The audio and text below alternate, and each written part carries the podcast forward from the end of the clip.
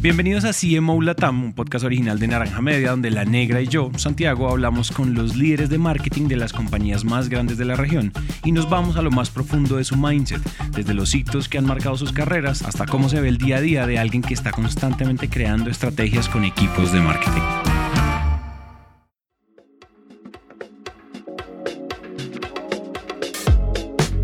La conversación de hoy es muy diferente a todas las que hemos tenido en CMO Latam, básicamente porque para el episodio de hoy nos vamos a poner el sombrero de CMO Global. Y nuestra invitada, que nació en India, creció viendo las historias de Bollywood y ahora vive en California, muy cerca de Hollywood, y es la líder global de marketing para Hitachi Ventara, que podría ser el nombre de una casa de moda de lujo, pero en realidad es el nombre de una compañía de datos. Entonces, hoy quisimos explorar el conocimiento y experiencias de marketing en otro idioma, porque no hay mejor forma de abrirnos a nuevas ideas que escuchando cómo están haciendo en otras realidades totalmente diferentes. Por eso en este episodio hablamos de cómo cerrar la brecha entre visualización y ejecución, de las formas de acercar efectivamente a los equipos de ventas y marketing para trabajar por aumentar los números y de cómo se ve el storytelling en ventas B2B de productos bastante complejos. No quiero dilatar más esta introducción, entonces bienvenidos al primero de muchos episodios globales para CMO, esta vez en inglés. Uh, Monica, welcome to CMO Latam. This is our first English interview, and you are our first guest on the show. And I'm so glad and so grateful that you accepted the invitation and to, I know, looking forward to the conversation we're going to have. We'll be speaking off the record just a couple of minutes, and I'm so, so excited on what's to come. So, you know. You know what? I am so privileged that this is your first English interview. So I'm excited yeah. to be here. Thank you. And I know I know your time is super valuable. So I'm gonna jump right ahead. And also our listeners are value just to jump right on the meat. So I wanted to uh, I wanted to start asking you, Monica, on your past lives. That's uh, in CMO we we we talk about. We don't only value like your position, the company you're working right now on the present time. So you know if you can run us down run us down and take us through your your past roles and your past mentors and those those tips and advice you still use today yeah my god i'm so glad you're asking me about that because it's been a while so i'll go way back to when i was growing up in india okay. i come from the land of bollywood movies as you know so I'll tell you this I, am a huge fan, of course. I love the color, the drama, the emotion, everything that comes with a Bollywood movie. But the one lesson I've learned from that, Santiago, is in the end, everything works out. You watch many Bollywood movies, there's going to be ups and downs, emotions, drama, highs and lows, and you know, people getting angry and upset. But the end of it, it all works out. So I'm carrying that lesson forward with me in my life, both in my professional and hoping my personal life too. My kids can attest to that. We have a lot of drama in our family, but it always works out. so that's one. I think the second, I would say, a lesson I've learned as part of my previous roles before I, I came to this role at Hitachi Vantara is really the focus and the priority, the grit, the determination that you bring as a leader in any role is super important to your success, but even more importantly, success of your, organization, of your business. So it's about being fierce. It's about taking a stance and really following through with it, right? The decisions that you're making. So I'd say, you know, Bollywood movies and then turning from like my time at Oracle, I spent 22 years there, is the determination, the fierceness uh, of that action making and decision making. If someone is listening to this and says like, okay, I, I want that, that, you know, that drive, the fierceness that Monica has, you think there is a, there is a path you can walk where you can, you know, like build up your fierceness, for example? or there's something like you're born with it it's just a genetics thing. Uh you know i i i would say for me of course i saw my parents my my father was the judge. He was in the justice system and by fierce just you know i don't mean like being arrogant right? By fierce i mean being more authentic being more like believing in yourself and saying you know, we, I have decided this based on certain things, and I'm going to see it through. I think that's what I mean by fierceness is almost persevering. So, can you learn this? Of course, you can learn this. And I've found that people, for a number of reasons, as you're either getting wiser and older, or you have more years under your belt, you start feeling a more authentic about who you are as a person and you're not trying to be somebody else, you know? And I think you automatically, I think you start feeling more like, hey, I can do this. It's me. Uh, I'm not trying to be somebody else. So I think you can you can learn it for sure by being more confident about things that you know, believing in yourself as a person, and believing that you have something to, to give to the world, you know, whether it's in your professional or personal life. Yeah. And you were 20 something years in Oracle, right? At Oracle. I just I wanted to deep dive just uh, just a couple of minutes on that and your experience and your life at Oracle. Oracle is super famous for being, you know, Oracle and you know top 100 uh, in the world and that kind of stuff, like leader in technology. Can you talk about like your life at Oracle, some lessons learned? So I, um, uh, over the tenure, I, I was running the Oracle database marketing portfolio, which was about a $20 billion portfolio.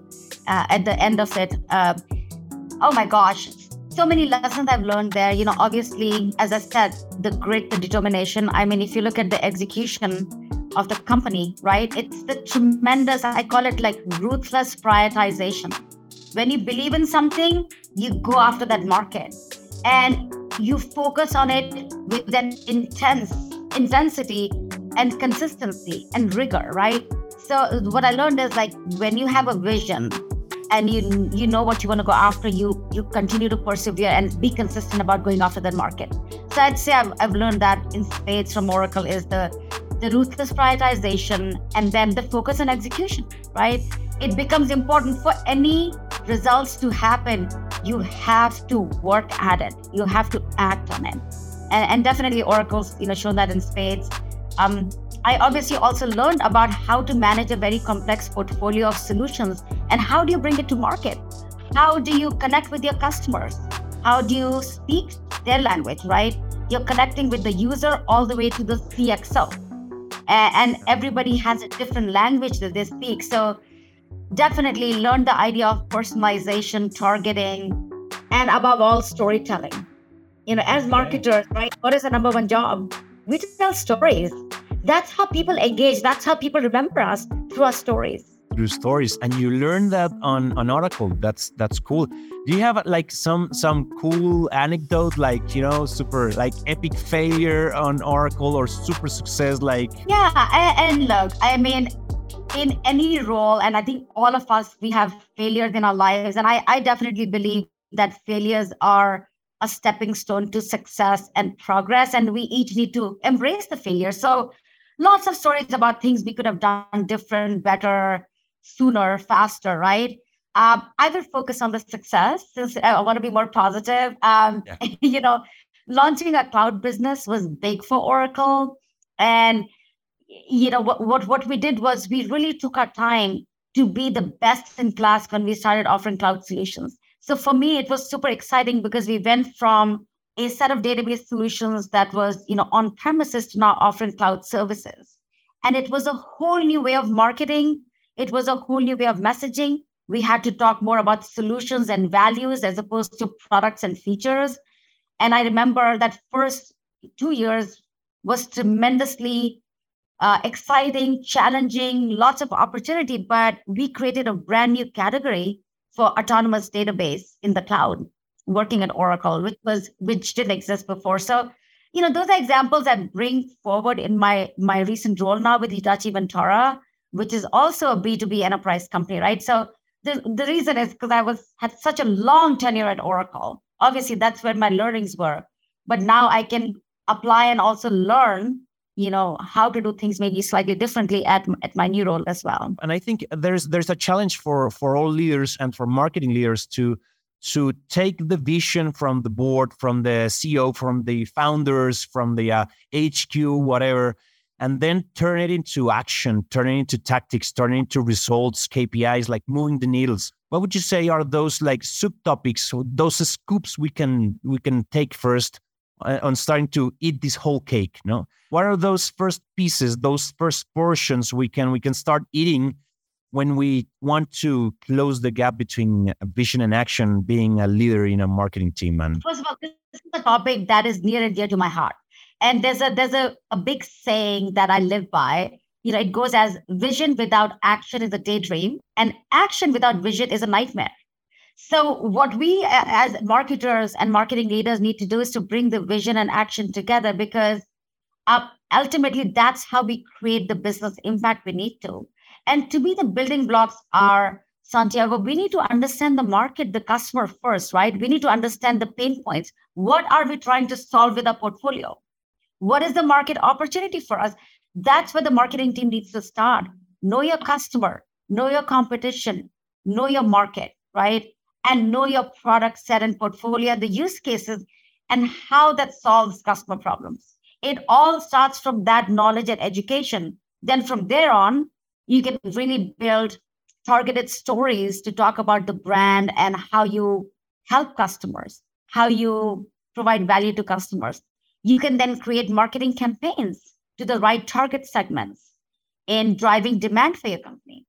But, but but again, I think I go back to understanding first of all the vision. What market are you trying to play in? How much of the market are you trying to capture? Right? Through what channels? Through is it vertical strategy? Is it direct sales? Is it with partners? You know, uh, is it mid-size uh, enterprise market? Is it the high-end enterprise market? Is it the Fortune 100?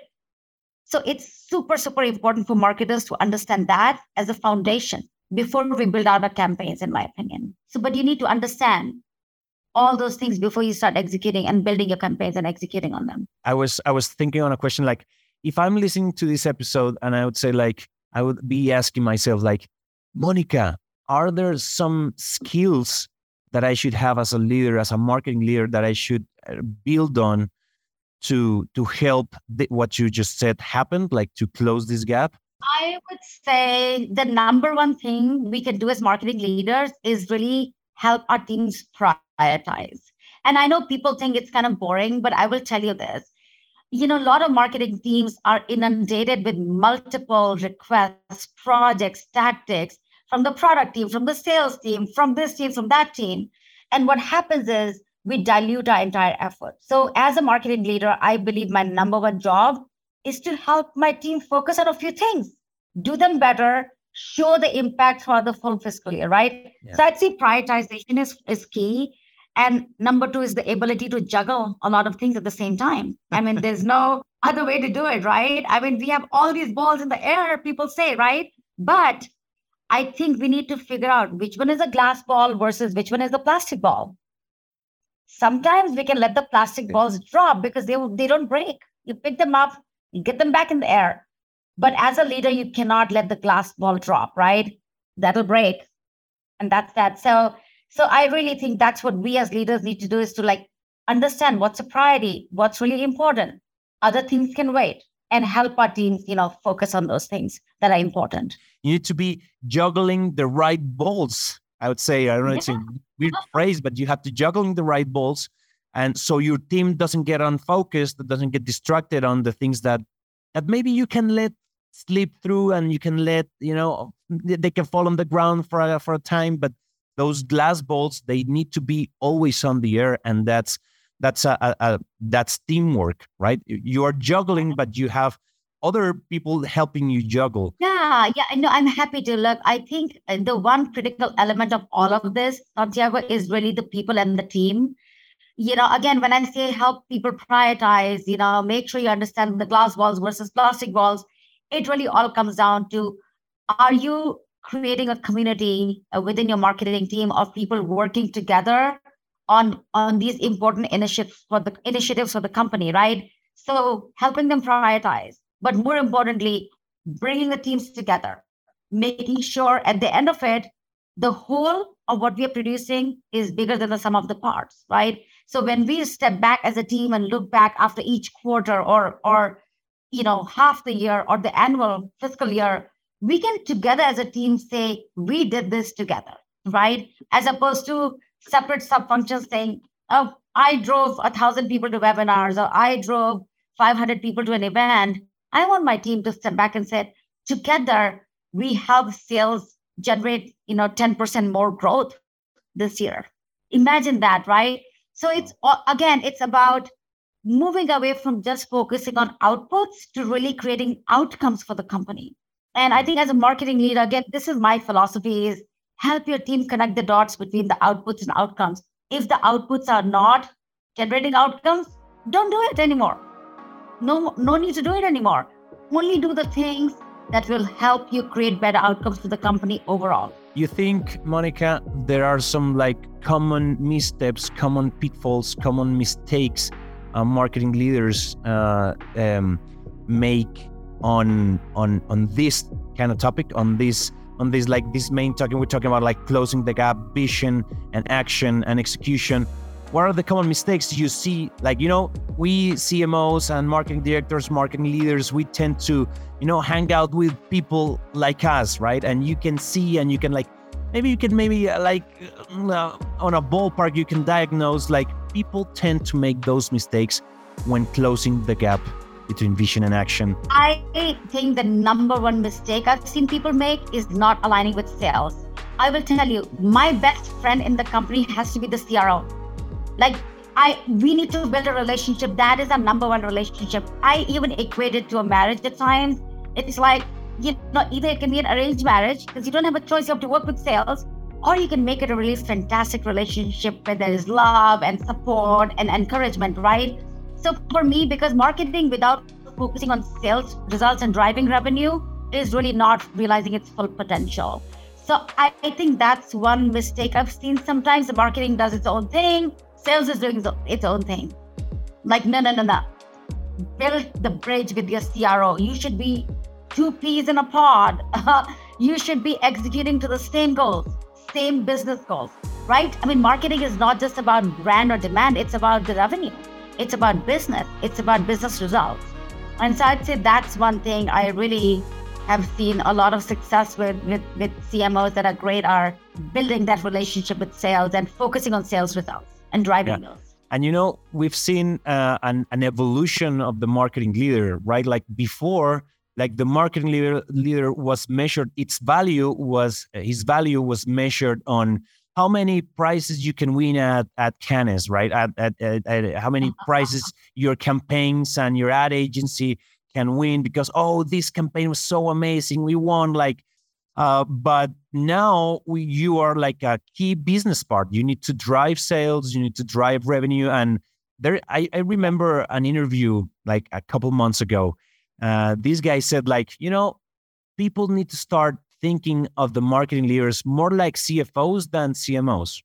They need to be super attached to the metrics, super attached to the financials, super attached to the LTV, the CAC, you know, like customer acquisition, because this needs to be the, all the unit economics and they need to be uh, he, he i think he didn't say like an arranged marriage. The, the way you said it was amazing. But it is you can choose if you can have your relationship with sales like as an arranged relationship or as a super loving and conscious uh, relationship. Yeah i mean look i 100% uh, agree with that. And i think we need to move beyond measuring marketing just with mqls we are not just in the business of marketing qualified leads. To me measuring marketing just by that is such a missed opportunity. I think all the things you said, uh, we want to be measured on driving pipeline conversion rates, you know, customer acquisition costs, customer lifetime value, right? Uh, traffic, you know, uh, brand, share of voice. Like there's so many other metrics. Uh, we want to be measured by not just source pipe, but also touch pipe. How are we enabling sales to move pipe through the different stages, close it to into a, a one deal, right? How are we enabling sales to convert faster and close deals faster, bigger deal sizes? I think all of those are metrics marketing should be measured by. And I, I agree, we need to be very data driven. We need to know what outcomes we're driving, you know, for sales, right? It becomes it becomes a very, very important relationship for the organization. So I agree with you. The role of marketing has evolved to be a business leader not just a brand or a MQL leader. I mean, I call like the whole notion of, you know, just the MQL machine. That's that's an old way of looking at marketing. I, I, I want to ask you this because building a relationship with with the sales team is not like hey let's jump on a call and let's talk right it, it has like a, a little bit of method but to ask you about the method to interact and to create like synergy with the sales team i want to ask you if I take you from Hitachi Vantara and take you to another company like from from scratch like you know tomorrow you're working on your the same role but in another company what are those like first steps first phases first actions you take to to create this synergy and this uh, you know like this relationship with the sales team? Because uh, some some some listener can say like okay relationship with sales but how in the heck can i do that right? Like how do i build with the with the sales team? So what would you say if i put you on another company like from snap? I snap my fingers and you appear on another office in another company. Well let me say this. I just landed at hitachi vantara five months ago so i'm fairly new oh, here. you are in that position. yeah, i am in that position right now. And you know what? It really comes down to engaging with the other person as a human being. I mean, tell me something. How do you actually engage with human beings and catch their attention? It's by listening to them. It's by making sure they feel heard. It's by asking them questions about, like, hey, what's working, what's not? How can we help you? I think people forget the power of simple words like, hey, I'm here to help you. I want us to build a really great relationship between sales and marketing because at the end of the day, our success is intertwined what is what is working well what's not what can we change i i tell you it's very simple. That's where it all starts is by giving them an ear. So you're listening to them to say hey i'd love to see marketing do this for us. But then it becomes a give and take. You know we also have a point of view. I'm not saying marketing should become order takers. We're not. But sales are starting to realize that we know a lot about the market. We know a lot about the customers. We know a lot about how to generate demand and talk to new prospects. We know about storytelling. So all of these are things we can help sales with. So you just have to start listening to what the what your stakeholder needs from you. Simple. Yeah, that's right. I I, I love this this answer because I was expecting uh, two scenarios for, from your answer. Like this scenario, like, hey, let's go simple, let's cut to chase, simple words, how I can help, and you know, be a teammate. And there is another multiverse where another Monica in a, in another universe said like, you need to have a joint CRM with the, and use the technology, and uh, that that can be it's also kind of like valid. But going back to roots on, hey, this is just human behavior. This is just human interacting with humans. This is just is not just areas and silos trying to break the the the, the walls between silos.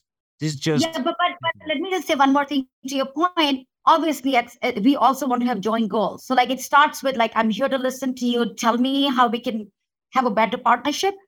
Ultimately, I think the goal is can we have shared goals? Okay. We know that you have revenue goals. How can marketing help you? You know, with those revenue goals. So, for me, it's all about having joint KPIs as well. So they know that we are here to support the sales. It's not that we have our of course, we'll have some discrete KPIs around brand awareness and share of voice and driving traffic, but ultimately, on the revenue side, we have joint KPIs. And to me, to them, it shows that we really mean what we are saying. We want to have a partnership. It's about shared goals. And that's what makes it real, honestly, between sales and marketing. Shared goals.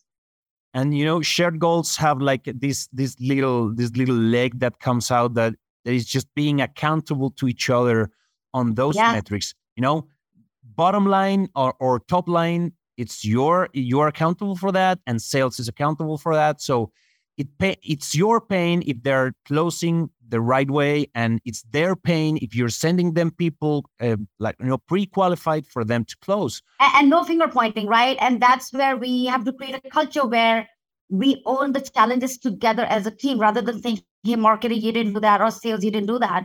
So uh, that's the culture we're trying to build as well. It takes time because you know teams are formed of people uh, and people have stressors in life and people have pressure and they need to close the quarter and, and, you know so on. But the more the leaders walk that talk and create a culture of no finger pointing let's attack a problem together very quickly. Let's solve it because we share the problem too. We share the goals we share the challenges. Monica i wanted i wanted to to to come back to uh, the, the questions. Uh, one question i think we jumped over and I think you you wanted to say more. You want to elaborate more on on the like the common mistakes uh, leaders make when engaging into closing the gap. Well, yeah, I could add one more thing. So I think the first one was the relationship with sales and really sharing the business goals is important. I think the second thing is really inspecting the data about the campaigns, right? I think what happens is we are all moving so fast and furious and technology is changing and the way we engage with prospects there's so many hundreds of ways now right? I mean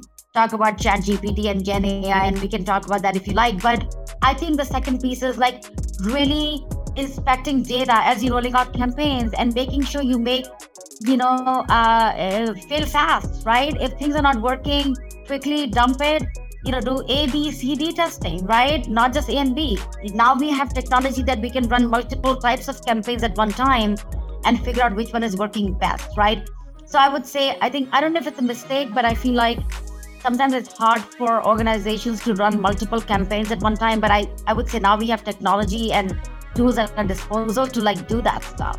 So I'm a big believer in fail fast, trying many things, experimenting as a marketer, and then figuring out what's working and doing more of this, more of that. You've been mentioning storytelling a lot. I don't know if this is a if this is a topic that you're passionate about, but I think you are passionate about it. I wanted to ask you storytelling in B2B sales. I think yeah, we're talking to people, but you're selling like super high ticket things. You were at Oracle, and you also mentioned that storytelling was key, and now you're at Hitachi. Um, you're not selling like you're not selling candy to a kid in a park. You're selling super complex stuff and super you know personalized stuff and technology.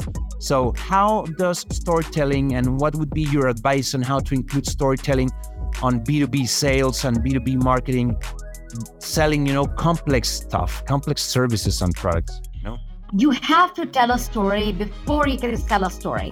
Right? I, I don't know if you've heard this, but doesn't matter how complicated your portfolio is. You will, you need to find a way to connect with whoever is at the receiving end of your story, right? And it becomes a very very important tool to really understand your persona, who are you talking to, and tailor your story to their pain points and what's going to resonate with them. I think it's super critical, right? And I'll, tell you this I, didn't tell you this story uh, when you talked about my past life, but I actually am a mechanical engineer. So I graduated, uh, uh, my undergrad was engineering, mechanical engineering. So, which meant, and it was back in India, like working in a factory. And so my first job was actually working in a in a ball bearing factory in India. and I remember still, you know, I was the only female in the factory really nice people, but like the moment I try to do something with the heavy equipment, like somebody would come running and say, "Oh, let me help you." Like I, I, you know, after a few days of that, I said, "Okay, enough is enough. I don't think this place is for me in the back office." At the same time, I realized that I was doing a lot better when I was engaging in the front office with customers and, and kind of talking, you know, to the marketing team and and that's really what got me into like oh maybe i should be since i like to tell stories i like to engage with customers. Maybe that's a path forward for me. And uh, that was a big decision in my life when i moved to marketing precisely for storytelling because i realized at that point that i, I love to engage with customers and, and kind of talk about what we can do for them and the stories. So so anyway that was my little pivot of a story but I think it is so important. And simple stories work so much better than complex stories. You know, you need to have a hook always. Like, what is that one hook that whoever you're talking to is going to go, wow, I really like what I'm hearing. I want to hear more of it, right? I think oftentimes we we don't think of PowerPoint slides as storytelling, and I think that's where we go wrong because we just make it like a PDF, uh, uh, you know, a more like a long book and we lose our audience right? So i so i do think that even it, it's even more important in b2b complex enterprise portfolio setting to really have understand the stories that you want to go tell to your prospects and customers you know by targeting each segment and each persona differently. And i think on storytelling you know now that you mention it I think simplifying on B2B and complex services, simplifying the story, it's key because people, the, the people have a pain, right? Your mm-hmm. customers mm-hmm. have a pain. They have a pain, and you or an interest or a need, and you, they don't want you to, I don't know, to add complexity to their lives. They want to simplify their pains, to simplify their needs. Uh, they don't want to, okay, uh, overwhelmed. They, they are overwhelming me, overwhelming me with uh, PDFs and uh, a whole bunch of videos and and meetings. And I want uh, to simplify. I want the people to simplify my life. I want to pay for simplicity. The storytelling is it's the bridge to to you know to simplicity. I think. And you know, simple is harder than complex. Like I mean, think about it. It's easy to write two paragraphs of text and write a tweet that's well constructed. Like it takes longer, right, to think yeah. through like how do you say it in like so many characters right? as opposed to yeah. paragraphs? So, you know, I think that's a challenge for all of us. I still, uh, you know, I still have to put in the work when I'm building stories personally, also to to put in the work to simplify it. But if you start with that as an objective, that you're going to create a very simple story focused on the person you're going to be speaking to, I think to me that always resonates better than having a canned story or PowerPoint that you picked up from somewhere. Yeah, that is absolutely true. Uh, we are now at 11:47 here. Uh, we have a couple of minutes left, but this has been absolutely amazing, Monica. You know, we're just rocking, swinging for the fences. This is a home run interview. Uh, but I, I don't want to close up before asking you like some final thoughts, some things that you have uh, that that you haven't tell us, and something that you might think uh, the people listening to this episode can benefit from. So if you have something like what's what's on your cache, uh, you know, stored, and you haven't tell us, uh, this is this is the right time for you. I'll say a couple things that are on my mind. Obviously, latest and greatest, like there's so much technology innovation happening. You know, Gen AI, Chat GPT, Bard. I think it's becoming technology that all of us in marketing should be exploring as we speak. I recently wrote an article in, Forbes um, about that, about how marketers can you know become more strategic with using some of the gen ai technology. So you know educating yourself looking at all the options uh, all the options of how it can be used whether it's to create content or ideas ideas around content or get more insights into buyers or even running some campaigns you know i'd say educate yourself. But obviously you know it's experimentation right? You know make sure there's quality uh, behind it and there's you know there's some checks and balances and I would say, let's not play the quantity game over quality, even with the Gen AI. So I'd say that's one thing on my mind. But I'd say personally, overall, really, I feel marketing has such an important role in an organization, right? We are the walking, talking brand of our company. So we should be like really a reflection of the brand values of our organization, right? And I, I totally believe in, in owning that, feeling confident, being authentic you know again another one of my my motto is less perfection more authenticity and i think marketing really can bring that heart and soul into an organization by by bringing those values to life right and so that's what i try to do every day and i'm still a journey uh, still in the works but i show up with i show up as a brand ambassador to my team and for my company every single day when i come to work yeah. and amazing. even when i'm not at work just say it. I super agree with you on that. And I think authenticity, you know, now that you say it like that, you know, marketing is the mouth of the brand, the mouth of yeah. the company. So, and you need to be careful with your mouth, and you, you, your mouth can destroy and can build at the same time. Um, and we need to be careful and authentic and don't start just and be and, and talking about like these trends and how the world is moving fast on technology and you know AI and Gen AI, it's amazing how liquid like the marketing discipline is, right? Like if you if we were having this interview five years ago, this conversation would have been like super super different. And and if we get I don't know speculative on where is this heading, where is marketing heading, you know, we just we just don't know we just need this this attitude that you just gave us like this piece of advice like be a, a scientist. Yeah um, but i would say that's a good point. I would say be a renaissance woman or a man. So you need to have both your scientific but also your creative side right? It's kind of like having both those personas. I think that's yeah. important right? i like that more. Yeah i like that more. I like i like les quiero contar que en nuestro Instagram, arroba CMO-piso latam, van a encontrar reels con historias, datos curiosos, reflexiones, recomendaciones y los mejores momentos de nuestros CMOs. O si prefieren en YouTube, también pueden ir a nuestro canal de Naranja Media Podcast. Este episodio fue posible gracias al equipo de Naranja Media. La producción de este episodio estuvo a cargo de Ana María Ochoa, booking por Catherine Sánchez y el diseño de sonido a cargo de Cristian Cerón. Yo soy Santi y nos vemos muy pronto.